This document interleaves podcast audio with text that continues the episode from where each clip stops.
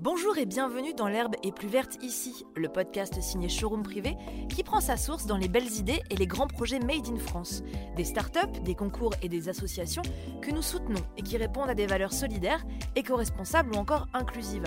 Parce que nul besoin d'aller très loin pour goûter aux recettes de la réussite, qui tout le monde le sait, sont encore meilleures quand elles sont locales. Cette semaine, dans ce nouveau numéro, nous poussons la porte d'un monde, un univers, que dis-je un havre, placé sous le signe du bien-être qui relève le défi pas si évident de mettre en miroir beauté et respect, de la planète, de la nature et de nos besoins si divers soient-ils. Cet univers atypique s'appelle l'armoire à beauté et nous recevons sa fondatrice, Aurore Humez-Lerec, pour nous servir de guide, pour nous en dévoiler les merveilles, mais aussi les dessous.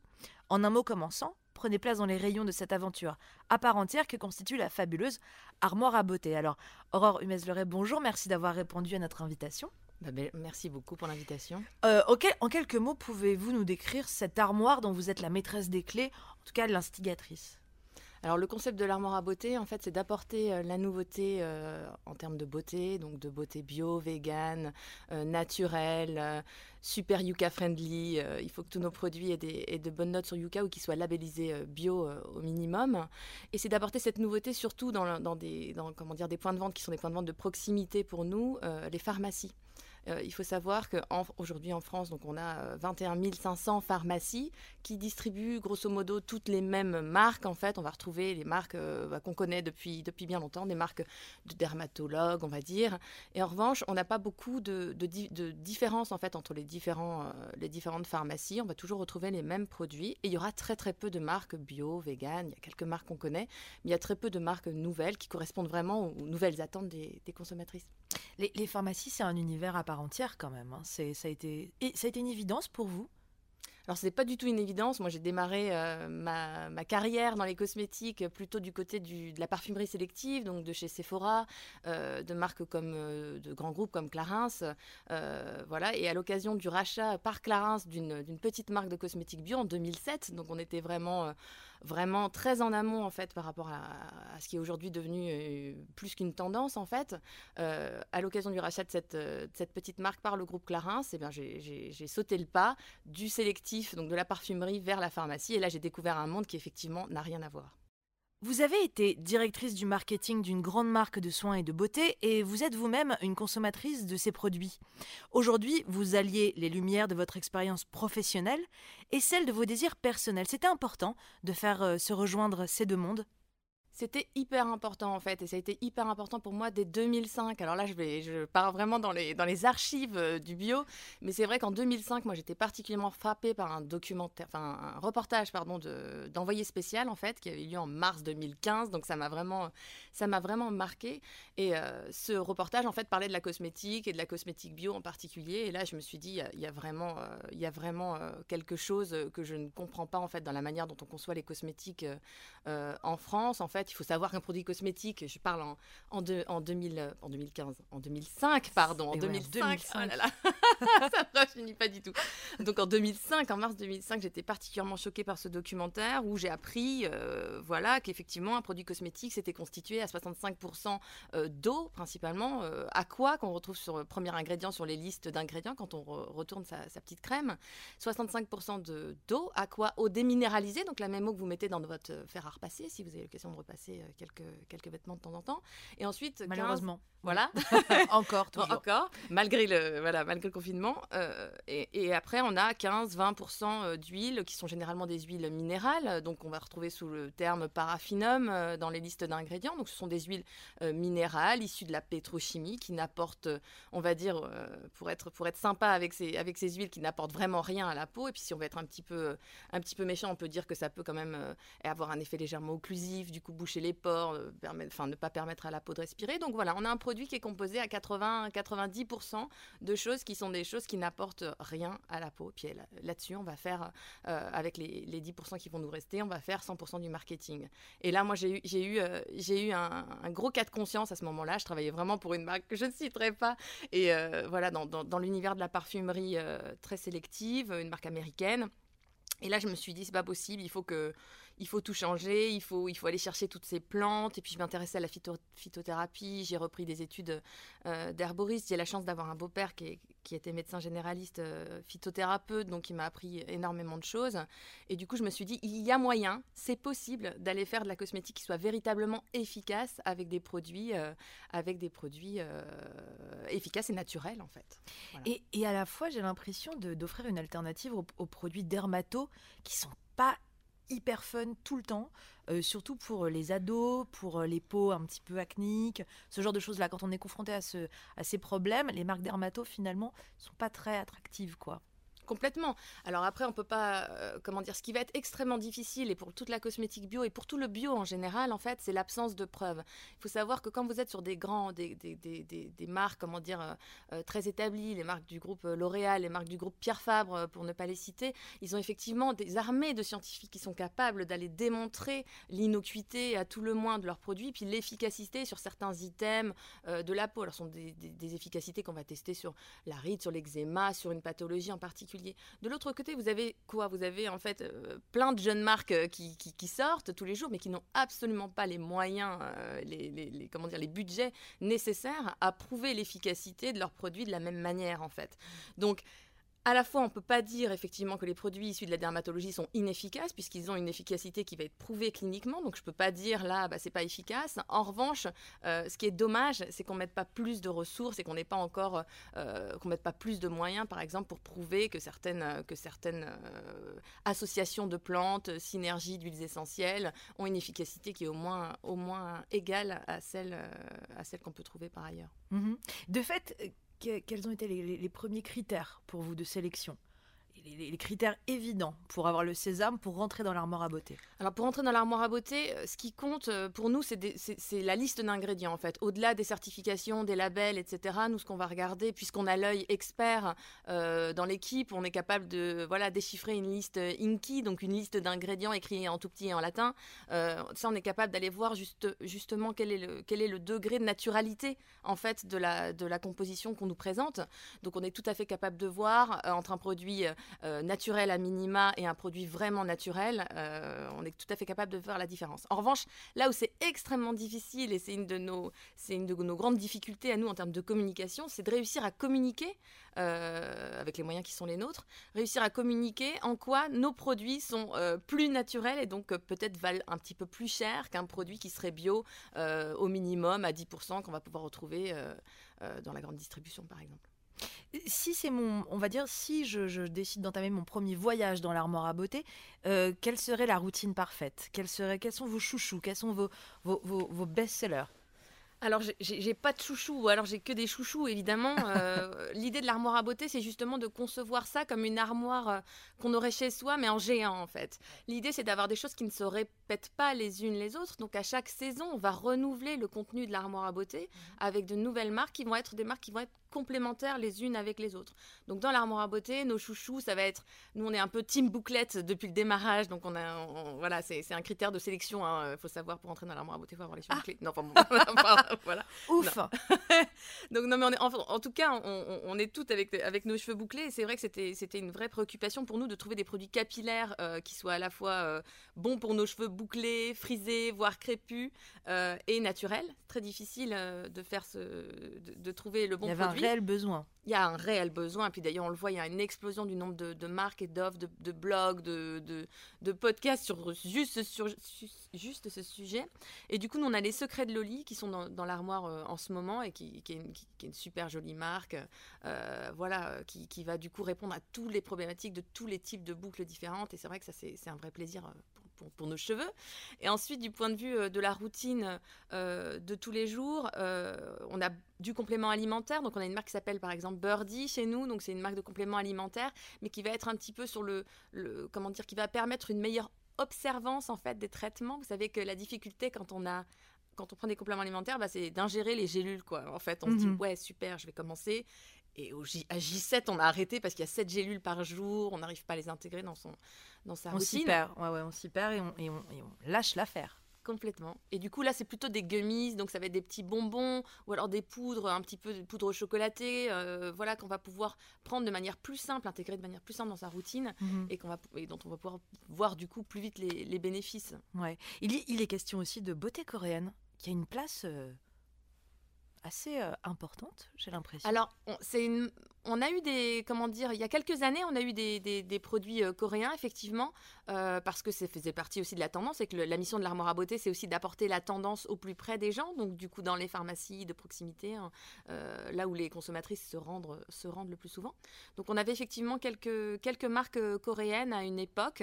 Après, ce qui est extrêmement difficile, en particulier pour l'importation, je suis plus sûre, l'import en tout cas de, de, de- de- de marques coréennes et asiatiques en général, c'est tout ce qui va être certification. On va pas forcément être toujours sur les mêmes, euh, les mêmes, euh, les mêmes choses. Donc on a eu effectivement des, des- des marques euh, cosmétiques coréennes. Aujourd'hui, on est très très fort sur le Made in France. C'est une vraie demande de nos, nos consommatrices et c'est aussi une vraie demande de nos pharmacies euh, clientes. Et du Made in France aux quatre coins de la France, parce que j'ai Provence, Cévennes, Sud-Ouest, Exactement. aucune, aucune région n'est laissée en reste. Est-ce que l'armoire est interdite aux hommes? Pas du tout. Elle- Pas du tout. Alors c'est vrai qu'on a eu, hein, on, a, on a eu une marque de cosmétiques euh, pour hommes, donc on essaye justement de, de- de trouver des marques qui correspondent vraiment, euh, comment dire ça, euh, euh, aux attentes en fait et, et à ce à quoi sont prêts ces messieurs. En fait, c'est assez difficile. Il y a énormément de marques qui se lancent sur des choses qui sont là je parle marketing, mais qui sont vraiment à la niche de la niche, c'est-à-dire voilà les produits, les cires spécifiques pour les moustaches, euh, les choses comme ça. Bon, il faut savoir que la cosmétique pour hommes, c'est déjà une petite niche de la cosmétique en général. Alors la cosmétique des moustaches, c'est vraiment la niche de la niche, donc euh, à part au mois de novembre où on peut voir effectivement euh, Ah, le Movember euh, Voilà. ouais. une floraison de moustaches, euh, c'est quand même assez compliqué euh, avant. Donc on cherche vraiment nous des marques de cosmétiques pour hommes, mais qui s'intègrent facilement aussi dans leurs routines, qui sont quand même pour le moment des routines euh, assez, assez, assez simples en fait, avec des produits euh, simples d'hydratation, euh, de, de nettoyage, des produits pour la barbe, pour le rasage. euh, voilà, il faut que ça reste assez simple. Il faut savoir qu'on est aussi dans un circuit de distribution qui est la pharmacie. Euh, on n'est pas dans le on n'est pas dans un concept store et on n'est pas non plus euh, dans, un, dans une parfumerie. Vous êtes dans un circuit de distribution de, de- de- dans, dans la pharmacie, mais vous êtes aussi actrice du e-commerce. Complètement. Comment vous avez abordé cette partie-là? Alors, nous, en fait, la manière dont on aborde ça sur, euh, dans l'armoire à beauté, c'est plus le côté digital qui nous intéresse, en fait. Donc, ce qui nous intéresse, c'est vraiment de créer une communauté qui nous permette ensuite euh, de faire visiter, en fait, si vous voulez, nos points de vente physiques, donc les pharmacies, en l'occurrence. Il faut savoir que derrière la- l'armoire à beauté, en fait, on a une communauté, donc de, on a 60 000, euh, 60 000 abonnés, l'armoire à beauté. On a une toute petite communauté de 6 000 euh, ambassadrices qui sont dans un club fermé sur, sur Facebook et qui, elles, nous aident, en fait, sur la partie... sourcing de produits qui viennent valider ou pas certains choix qu'on peut faire en termes de, de produits. Est-ce que ce sont les fameuses laborantines? C'est ça. D'accord, très bien. ouais. Impressionnante communauté quand même de laborantines. Ah bah, c'est vraiment quelque chose euh, bah, ouais, qui nous a, qui nous a euh, surpris au démarrage. euh, euh, on était vraiment dans une recherche aussi, bah, comme tous les jeunes acteurs du e-commerce, on cherche un petit peu à fédérer une communauté. On se dit, mais par quel biais mes produits sont super intéressants Ma proposition, bah, je pense qu'elle est bien. Mais comment est-ce que je vais réussir à fédérer autour de ça? Et puis, on nous, on s'est rendu compte voilà, qu'il y avait quelques petites astuces qui nous ont permis, en particulier, voilà, je révèle le, secret, la recette magique, mais le fait de fermer, de fermer notre club en fait et d'imposer un certain nombre de conditions à l'entrée en fait. Voilà, ça fait très clubhouse ce que, je dis, ce que je dis, mais en fait, voilà, c'était c'était l'idée il y a deux ans et c'est vrai que du jour au lendemain, on est passé de 200 personnes sur notre page, euh, nos abonnés, à euh, on a eu 40 000 demandes en 24 heures en fait. Donc c'est juste pour montrer voilà le côté un petit peu euh, intéressant du club fermé. Mais concernant le e-commerce, justement, euh, l'armoire à beauté est passée il y a deux ans par Look Forward, l'incubateur de start-up showroom privé. Euh, quel regard portiez-vous sur cette entreprise du e-commerce Et en quoi ce, programme correspondait-il euh, à, votre, euh, à votre idée d'entrepreneuriat, votre désir, en fait? Bah, ce qui m'a. Bon, déjà, on peut être qu'admiratif de la réussite de, de showroom privé. Euh, je sais plus exactement du coup quand c'est, enfin, à quel moment j'ai intégré l'incubateur. Il y a deux ans. Il y a, deux, ans. voilà. Mais déjà, voilà, il y a deux ans, on était sur 2000. Euh, euh, ça faisait quoi? Ça faisait une dizaine d'années que showroom privé avait été avait été créé. En dix ans, enfin voilà, c'est vraiment une réussite fulgurante. Donc, ça peut que, enfin, nous, jeunes entrepreneurs, ça peut que nous émerveiller. On est vraiment étonnés par, par, par ce genre de, de réussite et en termes d'incubateur, moi, ce que j'ai, adoré vraiment dans, l'incubateur euh, showroom privé et puis dans la petite communauté alumni qu'on, est en train de constituer aussi euh, a posteriori, bah, c'est vraiment que bah, c'est très différent des, autres incubateurs que j'ai pu euh, faire euh, auparavant. J'ai été chez Willa Paris Pionnière, donc un incubateur au féminin, donc qui était vraiment très axé sur bah, les femmes. Voilà. ici, on a vraiment un support qui est un support hyper opérationnel.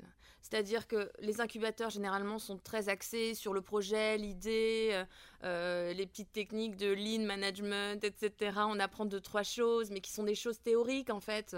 Et puis, on n'est pas forcément très avancé dans son projet au moment où on les écoute, donc on ne sait pas forcément toujours bien quoi en faire ce que j'ai adoré moi chez Showroom, bah, c'est que déjà physiquement, on est chez Showroom privé, donc euh, euh, l'incubateur, il est à l'intérieur de l'entreprise, et puis on peut bénéficier, bon, euh, pas toutes les cinq minutes, mais on peut bénéficier voilà de, de l'aide de tous les services de Showroom privé, et Dieu sait que sur nos sujets, effectivement, bah, il y a toujours quelqu'un qui a une super valeur ajoutée sur nos projets.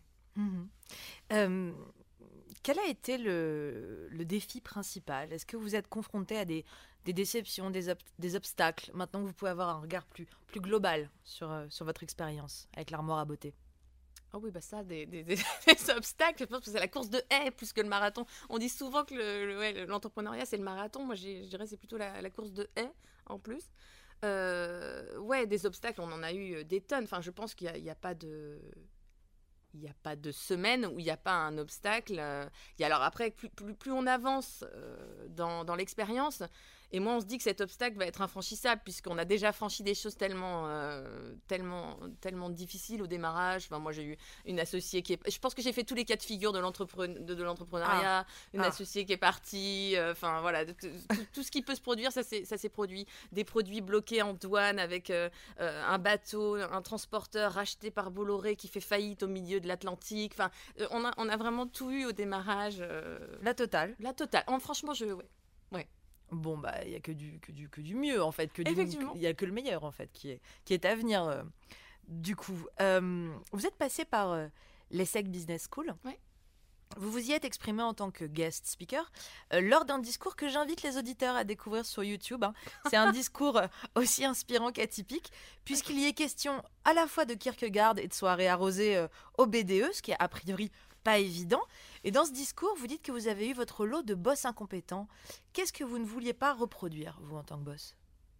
Ah, question, euh, question très, très, très, très importante. Effectivement, euh, adopter, enfin trouver son, son, une bonne attitude de, de management, c'est hyper compliqué. Enfin, je pense qu'il y a des gens qui sont managers peut-être très très naturels. Être entrepreneur, être manager, c'est des notions qui sont qui se recoupent pas forcément euh, les unes les autres. Moi, ce qui était en tout cas hyper important pour moi, c'est d'avoir des équipes euh, bah, qui soient, euh, je veux dire des banalités, donc ça va être terrible, mais voilà, qui soient hyper impliquées par le projet, au-delà bien sûr de la simple du simple de la simple mission quoi, au-delà au delà du simple job, en fait. J'avais besoin d'être entourée de gens qui, qui croient comme moi euh, euh, dans nos produits, euh, dans notre concept. Ça, c'était extrêmement important pour moi. Après, moi, j'ai une, une, comment dire, une vision du management qui est qui correspond pas forcément à tous les managers euh, non plus. C'est-à-dire que euh, pour moi, c'est extrêmement important de donner la mission de manière euh, large et de laisser les personnes se démerder, se débrouiller sur la manière dont ils vont le réaliser. Je suis absolument pas une adepte du micromanagement. toutes mes équipes, bah, j'en ai, j'en ai, voilà, j'en avais une en Martinique, l'autre en Bretagne. voilà, avec le confinement en plus, ça a vraiment renforcé ce côté-là.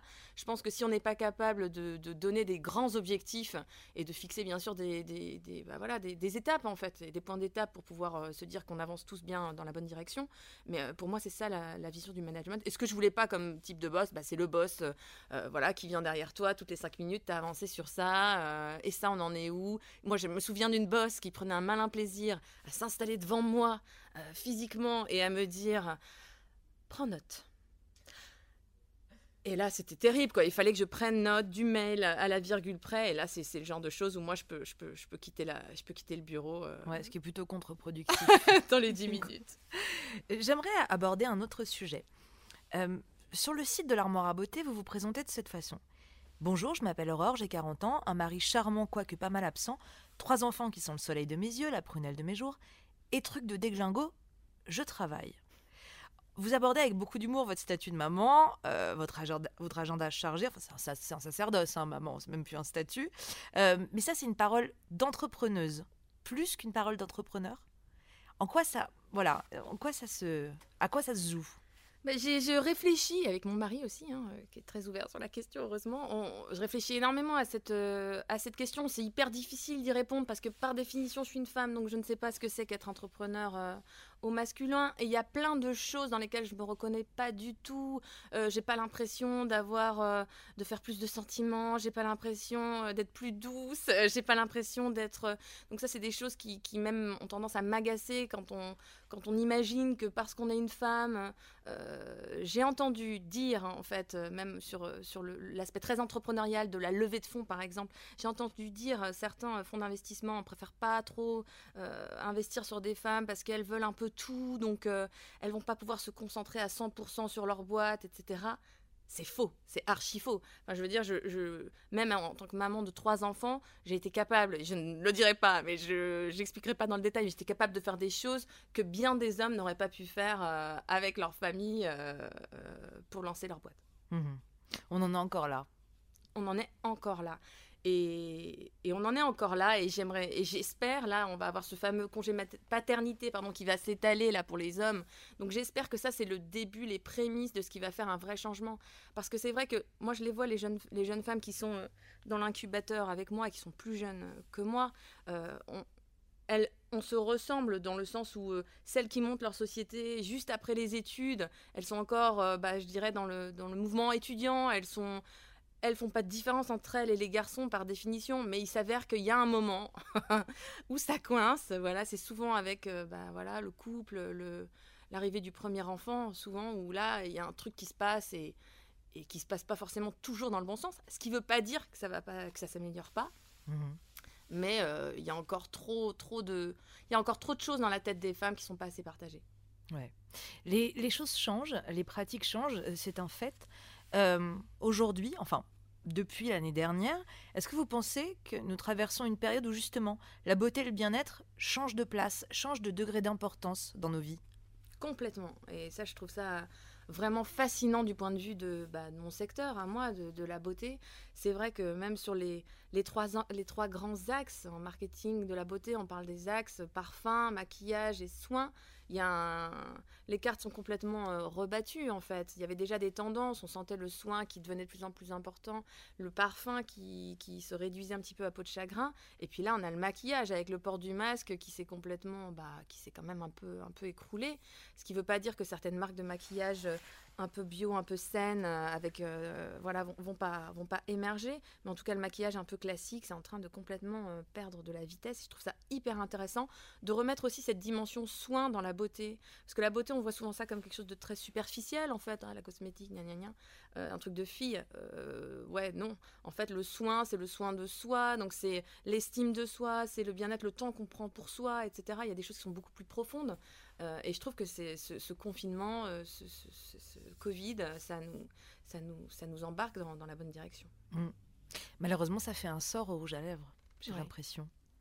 Va-t-il va renaître de ses, de ses cendres?